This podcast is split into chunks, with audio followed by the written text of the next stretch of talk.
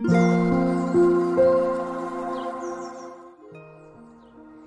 さんおはようございます。アロマタロットサナです。え今日もね宿泊先から配信をとっております。今日は大洲市今ね25度ですね。名古屋だともうこの時間で30度ぐらいね、気温が上がっているので、なんかやっぱり涼しいかなっていう気がしています。まあ、着いた時にもね、出迎えてくれた方たちから今日めちゃくちゃ暑いんですけど大丈夫ですかっていうふうに声をかけていただいたんですけど、私的にはすごいやっぱりカラッとしてるというか爽やかな暑さだなっていう風に感じたので、まあ、それぐらいちょっと名古屋とは体感の温度がね違うのかなと思いました。はい、ちょっとね、1日目がハードだったので、昨日はね、ゆっくり過ごさせていただいて、まあ、今日はまたちょっといろいろツアーが入っているので、それに合わせて動いていきたいと思います。はい、では早速、7月27日の星読みと12星座別の運勢をお伝えしていきます。え今日の月はね、さそり座からスタートです。明日の午前中には月は伊手座へと移動していきます。まずはね、大牛座の木星と天王星と向かい合ってね、緊張する葛藤の角度を作り、夜遅くから明日の朝にかけて、魚座の海王星とヤギ座の冥王星と調和して、水と土の小三角形を作っていきます。まずはね、大牛座の木星とサソリ座の月のこのオポジションという向かい合う角度ですね。これは一つは執着心とかね、こだわりへの強さかなと思います。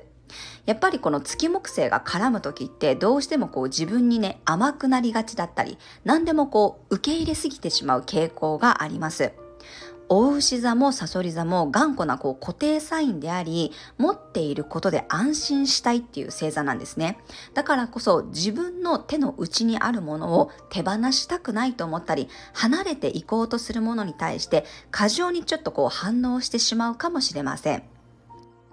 ただし今日はその後すぐにね、今度はお牛座に入っている天皇星との向かい合う角度になるので、サソリ座のひっつきたい欲求やこだわりをね、切り離します。まあ、だからこそ今まで対象としていたものが変わってしまったり、向き合う相手が変わったことに気がつくかもしれません。まあ、自分のね、持っていたものを手放したりとか、あと持ち物をね、減らしたり、バージョンアップする人もいるかもしれません。天皇星はデジタルを表す星でもあるので、まあ、例えばね、財布がこうパンパンになっているんだったら、ポイントカードを捨ててアプリに変更したりとか、あとはキャッシュレス決済にして、お財布をね、持たない生活に切り替えるのもありだと思います。まあ、こういうふうに何かを減らすとか手放すにはすごくいい日ですね。あとはオポジションの関係性はね、一番は対人関係に出てくるかなと思います。まあ、ただ私の場合でね、感じているのは、うんやっぱり今はね、家の問題でしたね。まあ、というのも今回ね、えー、父が所有している山とかね、今は誰も住んでいない家をね、まあ、修繕したいなとか、なんとかしたいなっていうふうにぼんやり考えていたんですが、実際にね、こっちに来てみて、えー、移住してね、同じように古い家を再生した人の話を聞いてみたら、まあ、かなりね、えー、父の家の場合は厳しそうだなって思ったんですよね。まあもともとこの直したいと思っていた家がかやぶき屋根の家なのでその屋根の修繕にねそもそもこう最低でも1000万以上かかるっていう話だったりとか他にもまあいろんな話を聞いて、まあ、ちょっとその家の修繕はね厳しそうだなっていうことが分かりました。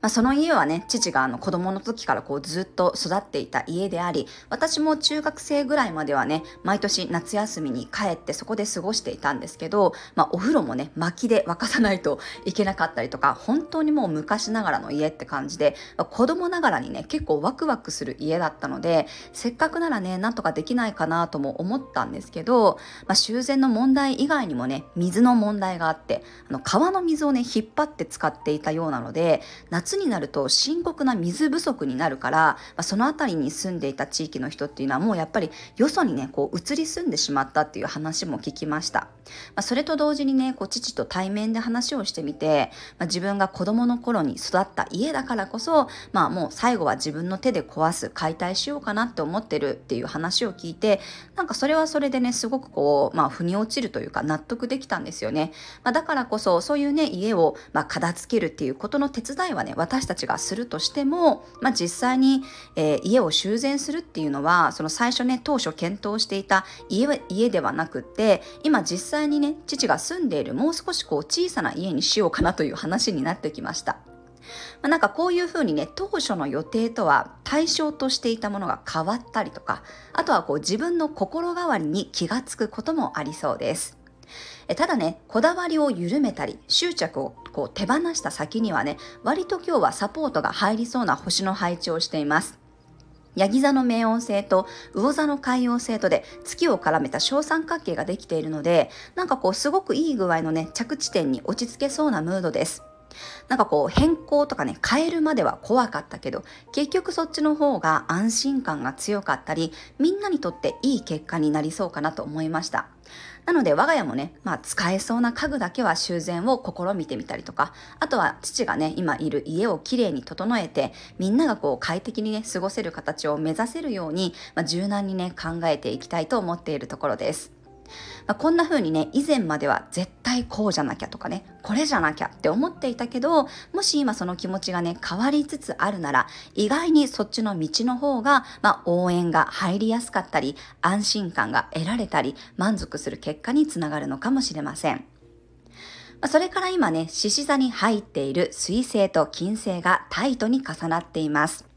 知性やコミュニケーションを表す水星が愛と豊かさの金星の刺激を受ける形になるので、いつもより表現がドラマチックになったり、華やかな表現ができるかもしれません。あとは人とのコミュニケーションや自分の知的好奇心を満たすことがいつも以上に喜びや楽しさにつながりそうです。この水星と金星もゆるーくね、大牛座の天王星と90度の葛藤の角度を作っているので、まあ自分の主張が変わったり、好みが変わったことに気がつくこともあるんじゃないかなと思いました。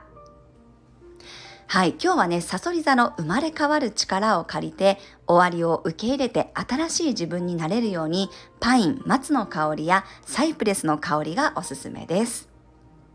はい、それでは12星座別の運勢です。おひつじ座さん、いいパスがもらえる日、周りからのアドバイスはひとまず受け取ってみると良さそうです。お牛座さん、コミュニケーションの日、話し合う中で大事な気づきが得られそうです。交渉も積極的にしていきましょう。双子座さん、ルーティンや働き方に変化を起こしたくなる日。いつもとは違う道を歩いてみたり、新しい手法を取り入れると面白い発見がありそうです。蟹座さん、いろんなアイディアが浮かぶ日、創造性が爆発しそうです。突然の思いつきを大事にしてください。獅子座さん、プライベートの充実が大切な日、自分を支えてくれる土台がしっかりしているほどに仕事もバリバリ頑張れるでしょう。乙女座さん、情報の出入りが増えそうな日、その時に合わせて調整力を発揮できそうです。軽やかに動けるでしょう。天秤座さん、経験値が上がりそうな日、どんなことでも自分の学びや体験として吸収できそうです。貪欲さがあるぐらいがちょうどいいでしょう。サソリ座さん、小さな生まれ変わりを体験できる日、自分の気持ちに素直になって自由に動いてみてください。伊手座さん、見えないところが大切な日、表面的なところよりも今日は裏側や隠れた部分が大事になりそうです。いろんなものを一つにまとめるタイミングになります。ヤギ座さん、賑やかさのある日、ネットでの交流や情報から刺激をもらえそうです。真面目に考えすぎるよりも、ワイワイ楽しみながらの方が効率がいいでしょう。水亀座さん、仕事にフォーカスできる日、目標に対してきちんと努力できるし、やった分だけ成果もついてきそうです。魚座さん、探求心が強まる日、軽くジャンプしたつもりがかなり遠くまで進めるかもしれません。はい、以上が12星座別のメッセージとなります。それでは皆さん素敵な一日をお過ごしください。お出かけの方は気をつけていってらっしゃい。